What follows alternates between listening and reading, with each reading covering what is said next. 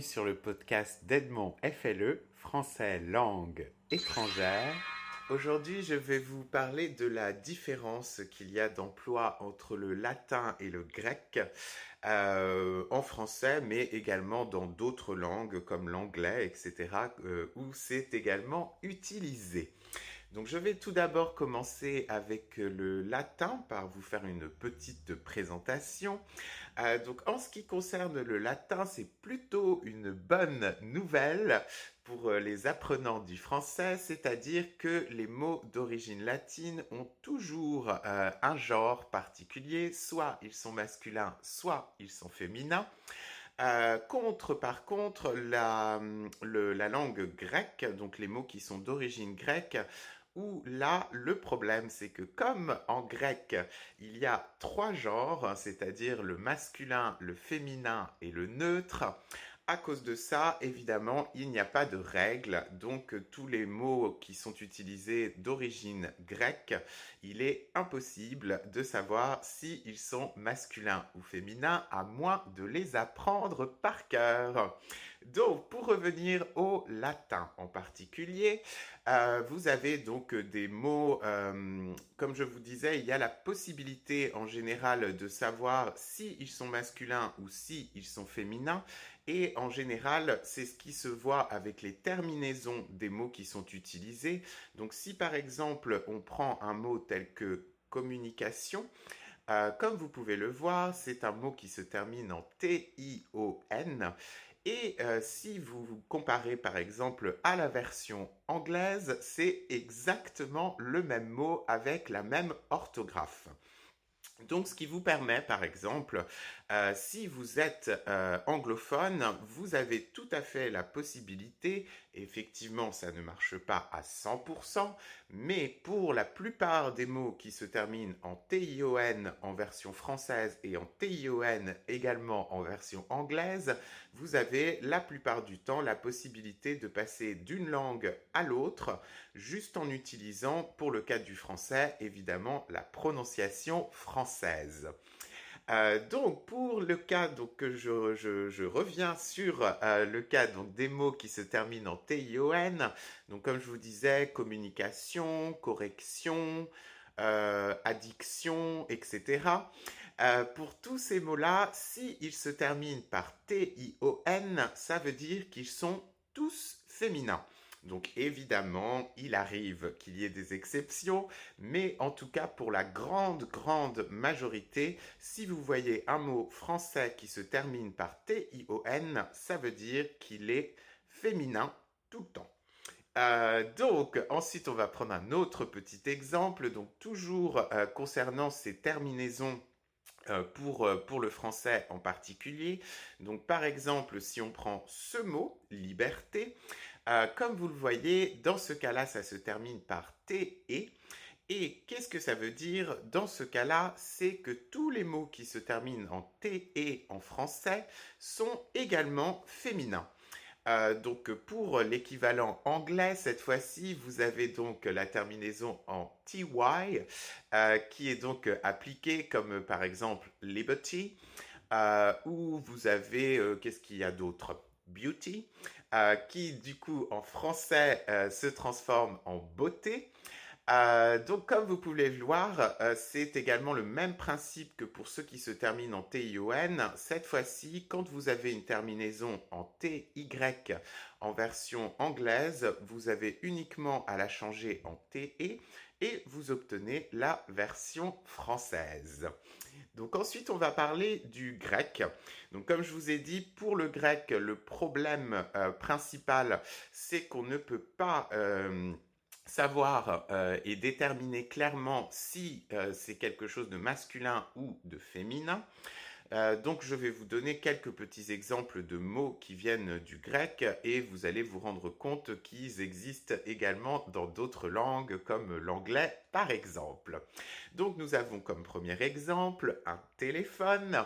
Donc téléphone, euh, si vous le séparez en deux parties, vous avez donc la première partie télé qui signifie quelque chose qui est loin Et fun est consacré à tout ce qui est en rapport avec la voix ou la parole. Donc en assemblant ces deux parties, vous avez parlé de loin, donc téléphone. donc comme vous le voyez, par contre, pour le cas du grec, euh, il y a toujours ce système en fait où il y a deux, euh, deux idées principales, je dirais, que l'on regroupe ensemble et qui nous permettent de créer un nouveau, euh, un nouveau mot. Euh, donc on va prendre un autre exemple encore de mot qui vient du grec. Donc par exemple géographie. Donc la géographie, même chose, si on la sépare en deux parties. Tout d'abord nous avons géo qui signifie la terre et ensuite nous avons donc tout ce qui se termine en graphie, en graphe et également en gramme euh, et tout ce qui se réfère à la, euh, dans ce cas-là, pas parler, mais cette fois-ci écrire. Donc, effectivement, si on combine les deux, nous avons donc la Terre et écrire, et donc ça nous donne géographie. Euh, donc vous avez également une autre terminaison qui est utilisée assez fréquemment, euh, qui vient du grec, euh, qui est également tous les mots qui se terminent par logis, log, etc. Et dans ce cas-là, de quoi ça parle exactement? Qu'est-ce que ça veut dire que cette racine de log? Cette racine signifie la science ou les études de quelque chose. Donc, même chose, à partir de ça, on peut créer un nouveau mot, par exemple géologue, euh, ce qui veut dire que dans ce cas-là, c'est une personne qui, euh, a fait des études ou qui maîtrise euh, ce sujet, donc qui est la Terre. Ensuite, je vais vous donner euh, d'autres petites terminaisons qui sont utilisées donc euh, assez fréquemment.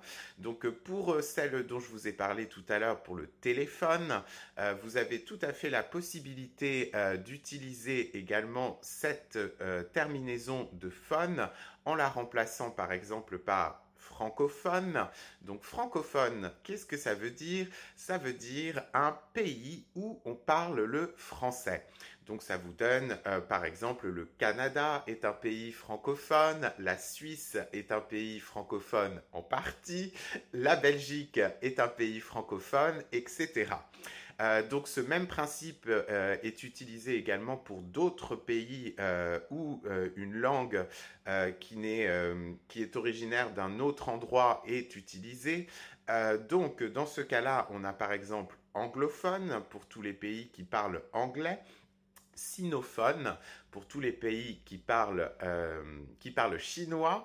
Euh, le, qu'est-ce qu'il y a d'autre? Hispanophone également pour tous les pays qui parlent espagnol.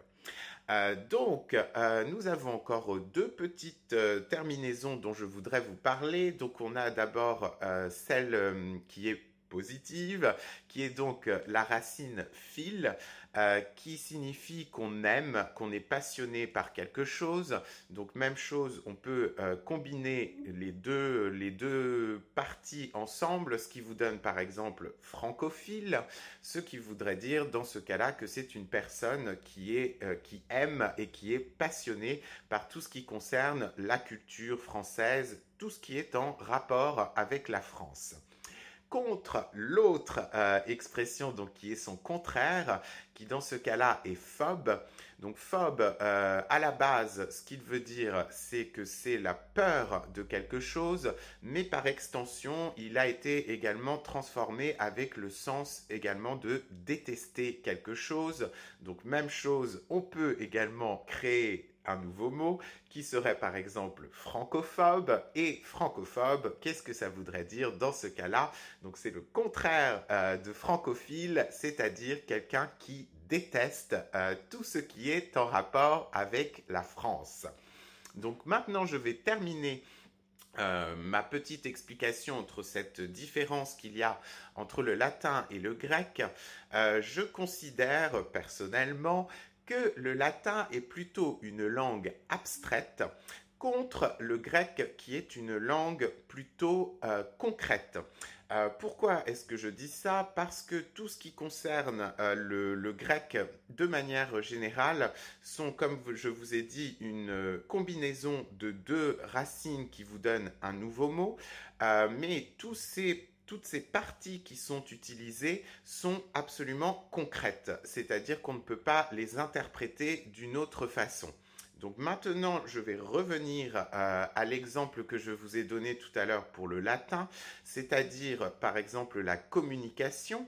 Dans ce cas-là, effectivement, si vous essayez de donner une définition claire à 100% de qu'est-ce que la communication, vous allez vous rendre compte qu'il est très compliqué de donner une seule euh, une seule définition claire à 100% concernant ce concept de communication. Même chose arrive pour ce mot donc de liberté que je vous ai donné tout à l'heure. Qu'est-ce que la liberté euh, exactement? C'est quelque chose euh, qui est donc très différent, qui peut varier suivant le pays. Par exemple, euh, où vous vivez, où la notion de liberté est complètement différente de, par exemple, la, la liberté telle que nous la voyons en France. Donc c'est comme vous voyez, pour tous ces mots, euh, c'est purement subjectif, c'est en relation avec euh, votre pays d'origine, votre mentalité, votre éducation, votre culture, etc., qui influence à chaque fois sur la définition de ces mots. Alors que si, par exemple, vous prenez euh, l'exemple du grec et que vous prenez à nouveau donc cet exemple de téléphone, comme vous le voyez, peu importe euh, de quelle, à quelle culture j'appartiens, quelle est mon opinion, etc.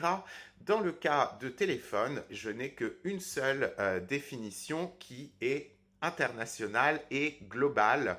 On ne peut absolument pas l'interpréter d'une autre manière suivant son opinion, sa culture, son pays, sa civilisation, etc.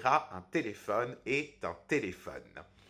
Donc voilà, c'était ma petite explication entre euh, ces, deux, euh, ces deux langues euh, que nous utilisons donc très souvent en langue française. Si vous êtes intéressé pour prendre des cours avec moi par Skype ou par Zoom, je vous invite à rejoindre ma page internet www.edmondfle.com.